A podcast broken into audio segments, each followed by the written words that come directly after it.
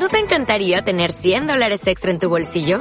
Haz que un experto bilingüe de TurboTax declare tus impuestos para el 31 de marzo y obtén 100 dólares de vuelta al instante. Porque no importa cuáles hayan sido tus logros del año pasado, TurboTax hace que cuenten. Obtén 100 dólares de vuelta y tus impuestos con 100% de precisión. Solo con Intuit TurboTax. Debes declarar para el 31 de marzo. Crédito solo aplicable al costo de la presentación federal con TurboTax Full Service. Oferta sujeta a cambios o cancelación en cualquier momento. Bienvenidos a una nueva edición de Caverna Digital, este podcast en que hablamos de tecnología, internet, nuevas tendencias. Y en esta ocasión vamos a retomar un tema del que ya hablamos antes, seguramente muchos de ustedes se acuerdan, del robot Alan, que nos visitó acá en Pauta hace un par de meses, diría ya, que grabó algunos videos promocionales, fue una sensación en, redes, tuvo muchas visitas en nuestro sitio, y hablamos con uno de sus padrinos, así se, se autodenominó él, Ángel Isurieta, socio del área de tecnología e innovación de EY Chile, que está nuevamente con nosotros. Muchas gracias por venir, Ángel. Gracias a ti, Rodrigo. Gracias de nuevo por la, por la invitación. Claro, porque quedamos muy metidos con este tema, con el tema de la inteligencia artificial, hacia dónde va, desde, desde Alan, de esta visita ilustre que tuvimos. Pero que quedamos con la idea y con, con la gente que escucha nuestro podcast de hacia dónde va la inteligencia artificial y qué es hacia dónde puede llegar y con qué nos podemos encontrar. Tú una de las cosas que me, que me mencionaste la otra vez que conversamos fue de este libro Singularity Near, que la, singularidad está cerca. ¿Qué he metido con esto? Me puse a investigar y llegué a encontrarme con este el término de la singularidad.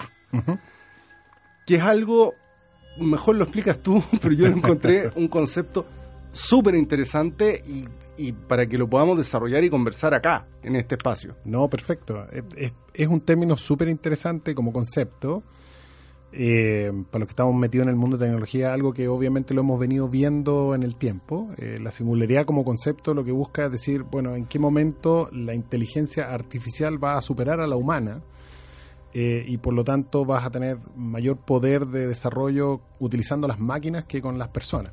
Eh, Ahora, esto suena mucho a, Terminator, a, las máquinas tomando el control del mundo, y suena mucho también a ciencia ficción, a fantasía, pero si uno revisa y basándose en este en, el, en la ley del, del retorno acelerado, que por, ahí leía que en los próximos 50 años vamos a tener tantos avances tecnológicos como en los últimos 2000 años de historia, o más. Entonces, perfectamente podemos llegar a, un momento en que las máquinas cumplan con esta singularidad, de que incluso se, se automejoren ellas mismas, se corrijan, aprendan.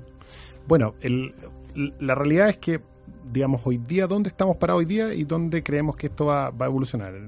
En, primera instancia, digamos, hoy día, cualquier proceso que tú quieras de alguna manera eh, utilizar con inteligencia artificial requiere de un algoritmo y ese algoritmo requiere de una persona que lo programe. ¿sí? O sea, no existe, creo que lo conversábamos la vez pasada, no existe el autoalgoritmo todavía. Claro.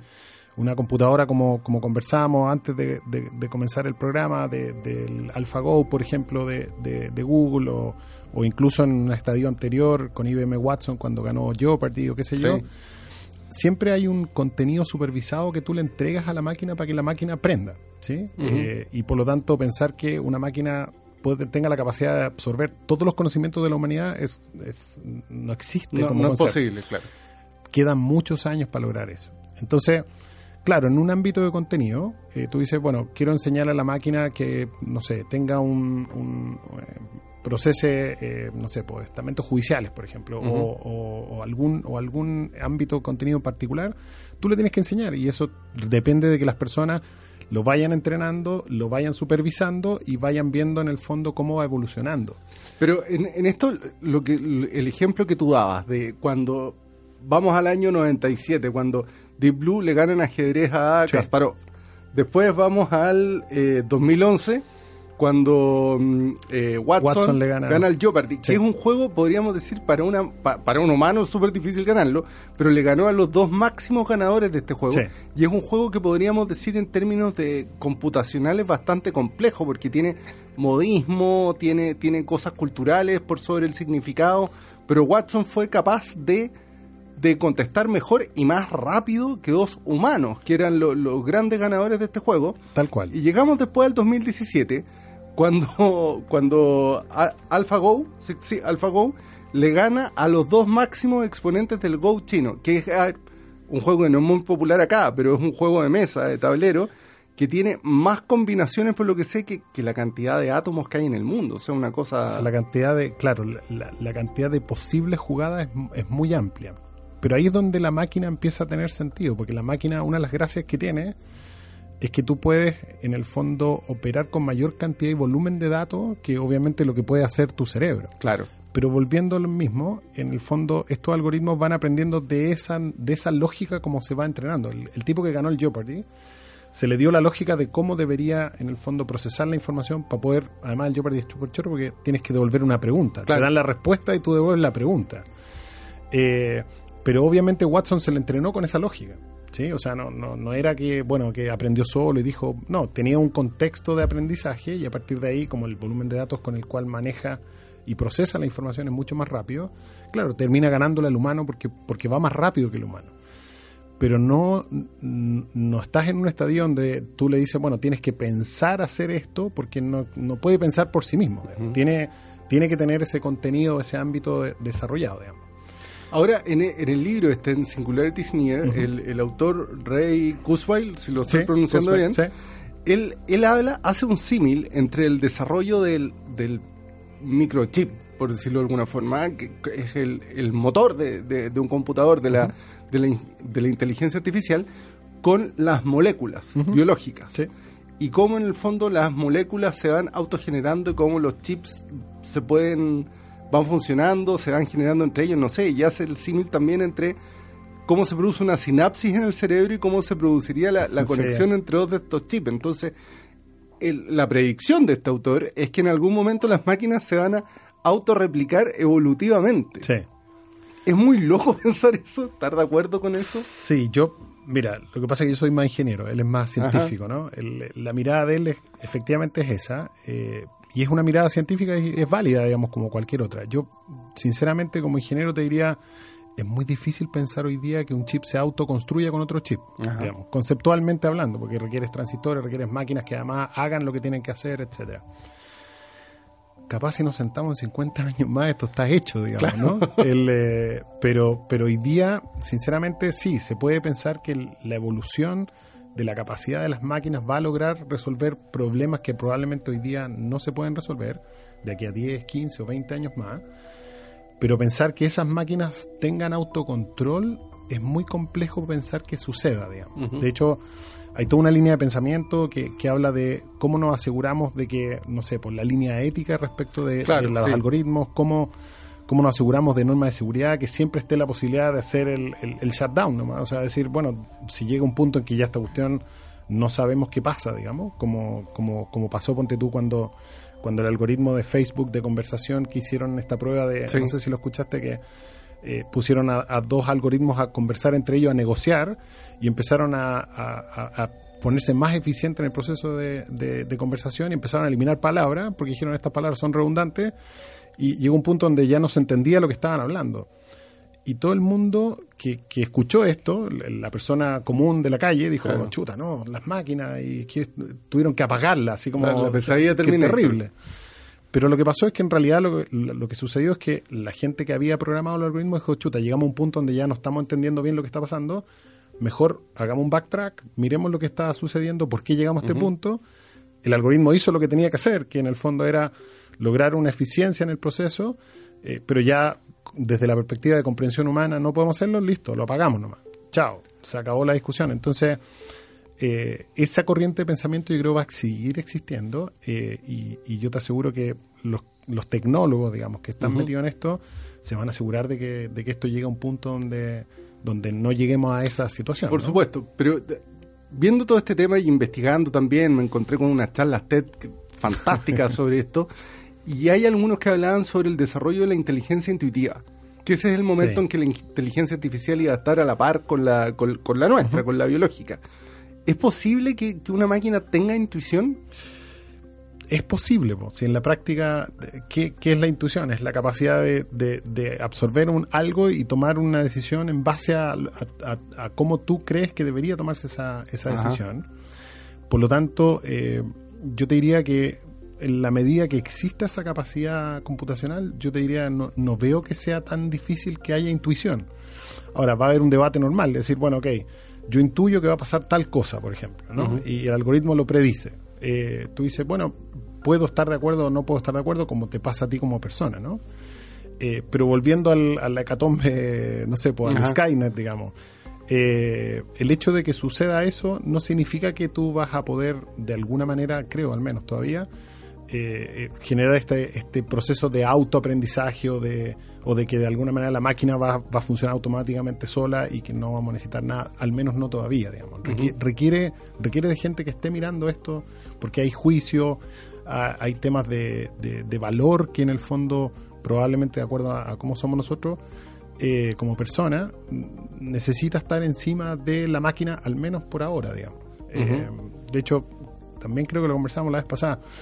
Piensa en los autos autónomos, ¿no? Sí, que, claro. Que en el fondo eh, tienen un algoritmo y, y, y, ese algoritmo dice, bueno, esta es la lógica que tiene que hacer para conducir. Entonces tú lo programas y dices, bueno, se me cruza una vaca, por ejemplo, ¿qué es lo que tiene que hacer? Ahora, ponte tú que se le cruza, no sé, pues no se le cruza una vaca, se le cruza una persona y no sabe realmente qué hacer en ese momento claro. y determinar un curso de acción. Hay todo un trasfondo de decir, pucha, ¿qué hago? Choco a la persona y, y, salvo al pasajero. Si el pasajero eran cuatro y la persona que está delante es una, eh, chuta, choco a la persona delante y no los O sea, te fijas que hay, hay cosas que. Ahora, probablemente, y esta es la discusión que, que existe hoy día, es. Eh, esos autos van a ser mucho más seguros que nosotros como personas manejando en la calle. ¿sí? Sí. El problema va a pasar cuando suceda el primer accidente, que claro. tenga una consecuencia complicada, digamos, una muerte o alguna cosa así. Y ahí todo el mundo va a decir, pucha, entonces no podemos dejar a las máquinas solas. Porque si yo dejo a las máquinas solas, ¿cómo decide qué, qué, qué, cuál es el rol que tienen en ellos en términos de la decisión? Eh, y por lo tanto, entonces, existe va a seguir existiendo este debate de manera permanente, creo yo. Digamos, Ahora, hay un, una cosa así, lo que te diría donde hay consenso, es que en la medida en que vamos haciendo más y mejores máquinas, más inteligentes, uh -huh. más cercanas a la intuición, y en la medida que, que, que, el ser humano esté a cargo de ciertas decisiones, se puede llegar a logros y a resultados, pero que son inimaginables. Sí. Veía el ejemplo de cómo se llegó a diseñar el chasis de un auto en base al, a los datos que procesaba un, un computador y, al, y, a las ciertas directrices que le, da, le daba un ingeniero automotriz. Sí. Y llegaron a diseñar un chasis, pero una cosa de... Se parecía una nave de la guerra de la galaxia. Decían, esto es perfectamente fabricable. Y era algo que no existe, que algo que va a ser totalmente revolucionario, pero decían, sin la unión de la inteligencia de ese ingeniero, y de la, las capacidades de ese computador, ese resultado no se hubiera llegado. Absolutamente. Y, y, y, ahí creo que es donde realmente está la potencia de la inteligencia artificial, en el concepto que se llama la amplificación humana, eh, en el hecho de que tú con las capacidades tuyas propias, naturales, el mismo ejemplo que daba, yo soy un buen diseñador, ¿no? Y trabajo, no sé, con alguna de las marcas automotrices y claro, me dicen, oye, tenéis que diseñar el, la próxima versión de, de, de, de, tal modelo de auto. Y el tipo, claro, es experto en diseño, dice, bueno, se demora, arma sus cuentos, uh -huh. que se lo pone en el CAD, le da vuelta, etcétera. Pero resulta que hoy día tú puedes decirle, decir, mira, estos son los patrones de diseño que yo quiero incorporar en términos de mejorar, no sé, por la aerodinámica, esto, qué sé yo. Y deja que la máquina procese toda esta cuestión y te entregue 50 diseños hechos. Claro. Y ahí yo entro y decido yo digo, ah, qué buena esta chuta, qué buena esta idea. Ok, voy a mejorar este. Tomo esto, de los 50 que me dio, agarro tres, y esos tres le vuelvo a dar una vuelta y vuelvo a seguir. Pero te fijas que en el fondo el humano y la máquina están trabajando colaborativamente de manera de lograr cosas que hasta ahora solos no vamos a hacer. Y, y yo creo que esa es la vertiente, creo al menos yo, al menos yo personalmente, es la que va a tener mejor, mejor evolución hay un, aprovechando que te gustan los libros, aprovecha de leer un libro que se llama, eh, ah, se me fue el nombre ahora, pero te lo voy a dar después. Okay. Es, un, es, un, creo que se llama Human Mass Machine. Okay. Eh, estoy casi seguro que ese es el título.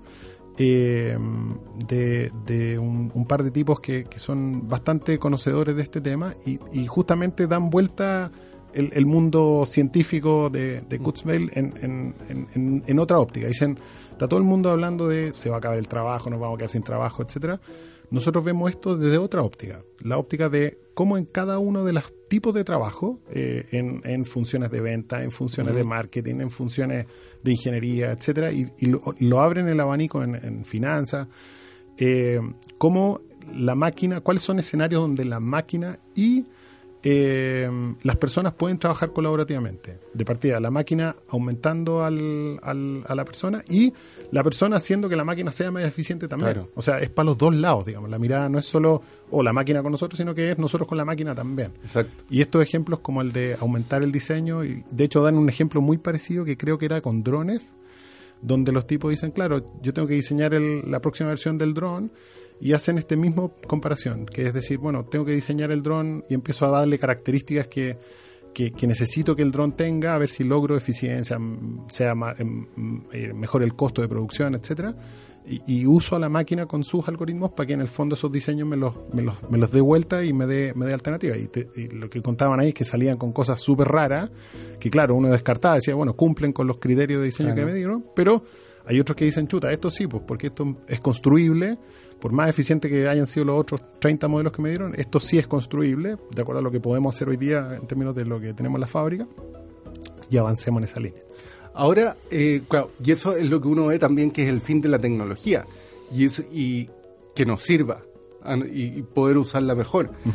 Ahora, eh, nuestro amigo Kurzweil, en, en, su libro, llega también a una, a una, hace una profecía bastante interesante por lo menos, que cuando dice que gracias al desarrollo de la nanotecnología nos vamos a poder tragar un chip, se va a alojar en el, en el córtex cerebral y vamos a tener conexión inmediata con, con la nube, con internet, en el fondo le habla de la superinteligencia, incluso habla de la era posthumana. Sí.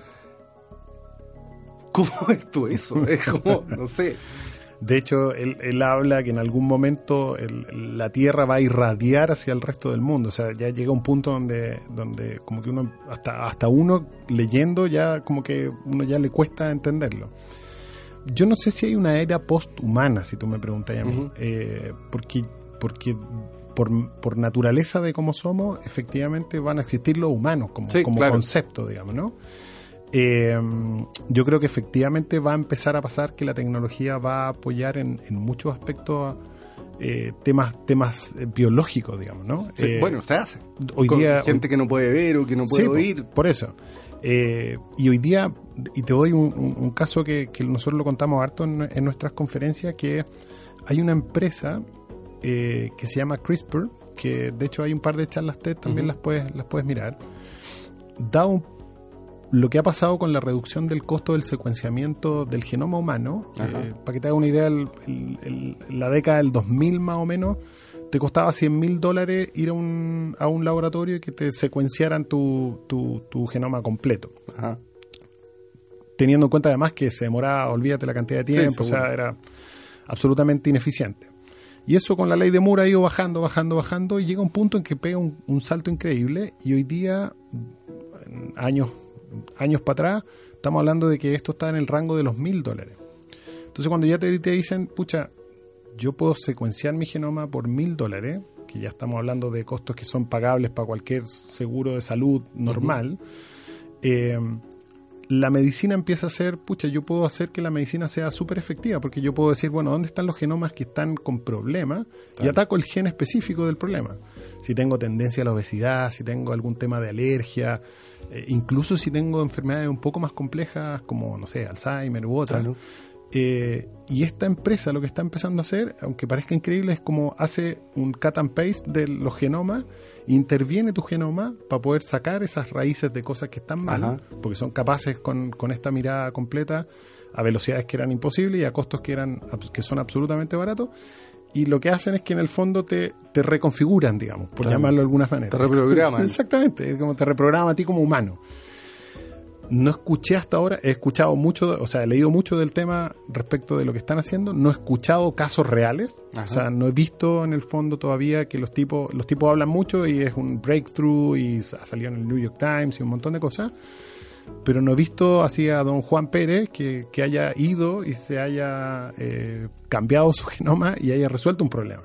Ah. Eh, va a pasar, seguro. El, eh, con lo cual, ese tipo de cosas sí yo lo encuentro súper valioso. Eh, donde tipos, ponte tú, como, como, como los dueños de Facebook, que están con su fundación tratando de curar las cuatro enfermedades más Sí. grandes del mundo, etcétera. Eh, y tú dices, ya, pues esos gallos están en un foco que en realidad es el foco que nosotros deberíamos pensar como humanidad, que es decir, oye, vamos a resolver los problemas que tenemos, digamos. Y entre Claro. ellos están los problemas de salud. Eh, habrá que ver que sigue esto, pues si esto... Pero ahora esta idea de, de- de que podamos tener un chip implantado en el cerebro y podamos navegar por internet sin, sin un computador, sin un teléfono, sin lo que sea, yo no la encuentro tan loca. No. O sea, porque es en el fondo es, es lo que hacemos con el teléfono hoy en día. Sí. Hoy día nuestro smartphone es un extensor de nuestro cerebro, si quieres. Sí. Esto sería como otra forma de llegar a eso. De hecho, la interfaz física va a empezar a desaparecer. O sea, eso sí es un hecho de la causa y eso cuando nos juntemos cinco años más vaya a ver que eso va a pasar. O sea, cada vez más nosotros no vamos a citar el teclado, no vamos a citar el mouse, eh, vamos a mover las cosas con la vista, vamos a tener en el fondo cosas que también de vuelta parecen medias lejanas, pero que eso sí es más cercano, ponte tú. Como que hay, hay algo como que, que se haya hecho en... Bueno, ¿En ese sentido? hay, ponte tú, hoy día hay ejemplos donde tú puedes, eh, no sé, po, eh, volar un dron con, con la cabeza o, o mover objetos con, con ondas cerebrales. Ajá. Yo ya no necesito, en el fondo, ya son capaces, en el fondo, estos aparatos de interpretar las ondas cerebrales y por lo tanto decir, ah, lo que está tratando de hacer esta persona es moverse a la derecha, moverse a la izquierda y por lo tanto el doble clic será cerrar dos veces los ojos y por lo tanto tener que tener un, algo físico para poder interactuar No probablemente no va a ser necesario. Eh, y ahí eso, eso sí, no hay problema, te lo digo, va a pasar, va a pasar Va en pasar. poco tiempo. Eh, lo otro por ahí me cuesta un poquito más. Leo los libros, me entretengo y tengo mi opinión, pero, pero bueno, es parte de, es parte de lo que uno va creyendo. Estos tipos están mucho más avanzados que uno, obviamente están más cerca de todas estas cosas, pero de verdad que creo que hay cosas que todavía no, no, no creo que vayamos para allá, al menos por ahora. Ángel, bueno, por último, cuéntame en qué están ustedes en, en Eway Chile en este tema. Hablamos antes de, de entrar a grabar, me contabas que estaban haciendo charlas afuera, están Sí. haciendo cosas. Por, do- ¿Por dónde están llevando este tema de la, de la inteligencia artificial? Mira, yo te diría, hoy día Chile tiene un estadio bastante incipiente todavía eh, en términos del uso de la inteligencia artificial. Eh, los casos más, más concretos hoy día pasan por, por, por ejemplo, el uso de, de- lo que se llama computer vision, la posibilidad de usar las imágenes en tiempo real. eh, para desarrollar a partir de ahí casos de uso. Ejemplo, el Metro Valparaíso acaba de desarrollar un proyecto para evitar la evasión en el metro Ya. Eh, utilizando las cámaras. Ven y eh, analizan comportamientos en las estaciones, si alguien se salta un torniquete, lo detectan inmediatamente, eso le avisa a la sala de control eh, y, y esa sala de control les dice, oye, ¿sabes qué? Agarren a este chiquillo que, o a esta chiquilla que pasó. Cosas como esas, por ejemplo, también las estamos usando en, en- en el mundo más industrial, minería, manufactura, donde tú puedes ver, por ejemplo, el comportamiento de eh, los operarios dentro de una planta, eh, y ver si tienen el equipamiento de seguridad adecuado, si tienen cascos, si tienen Ajá. chaleco reflector, etcétera, de manera tal de evitar accidentes. Eh, el otro mundo que hoy día está muy desarrollado es el mundo del uso de los agentes cognitivos, los chatbots, digamos que, que hoy día Sí, no, hay, claro. no hay casi ninguna empresa, yo te diría, ni un banco, ni un retail que no tenga uno. Eh, hay algunos más avanzados, otros menos avanzados. Eh, por lo tanto, est- estamos empezando a creerle un poquito más a este cuento.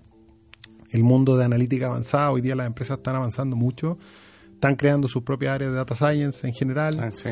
Eh, nos llaman a nosotros también para desarrollar proyectos de analítica avanzada. Yo creo que esos son los focos que tenemos hoy día. Dar un saltito más allá, yo creo que se va a empezar a dar. Eh, y, y es cosa de, de ir viendo que le pierdan el susto. Así como hablamos de la robótica la vez Ajá. pasada, que hoy día ya casi llegamos a 200 robots desde la última vez que, que nos juntamos. Eh, yo te diría que de aquí a fin de año vamos a llegar a 500. Creo que el próximo año va a pasar lo mismo con la inteligencia artificial, que, que estos pequeños proyectos o pilotos que hay hoy día en las empresas van a pasar a ser un poquito más escalados. Eh, y hay mucha más, más, más interés. O sea, el- el- lo que conversábamos antes de, de iniciar el programa, hay la AmCham, que es la, la Cámara Chilena eh, Norteamericana. de Comercio, tiene un, consejo de inteligencia artificial. Tuvimos justo ayer presentando casos prácticos justo esto mismo. Y ahora va una comisión a visitar Silicon Valley, Seattle, eh, para tratar de ver en qué se puede utilizar la inteligencia artificial, en qué están las empresas como Google, como Facebook, y en el fondo tener una mirada cercana y decir, chuta, ok, todos estos servicios están disponibles, los puedo utilizar, etcétera, etcétera. Temas de control de acceso, por ejemplo, eh, utilizando eh, reconocimiento facial o biometría, son cosas que hoy día existen. Hay empresas en Chile súper choras que, están haciendo temas de biometría, con huellas, con, con iris, que tú dices, chuta, estamos en Chile, no, estamos, no necesitamos a los cabros de, Silicon Valley para hacerlo. Eh, con lo cual, de a poquito se está, y así como las empresas están empezando a usarla, también hay desarrollo de, de, microempresarios o de, o de emprendedores que están tratando de meterse en este mundo. Súper interesante. Bueno, vamos a seguir conversando de estos temas. ¿eh? Feliz. Te vamos a volver a molestar de esto sobre todo esto, lo que se está haciendo en Chile y también cómo se está pensando la inteligencia artificial afuera. Muchas gracias, Ángel. No, gracias a ti, Rodrigo, por la invitación y bueno, nos veremos pronto para conversar de otro libro. De todas maneras, bueno, eh, gracias a ustedes también por habernos estado escuchando. Esta fue una nueva edición de Caverna Digital. Escuchaste un podcast original de Pauta 100.5, la radio de los podcasts.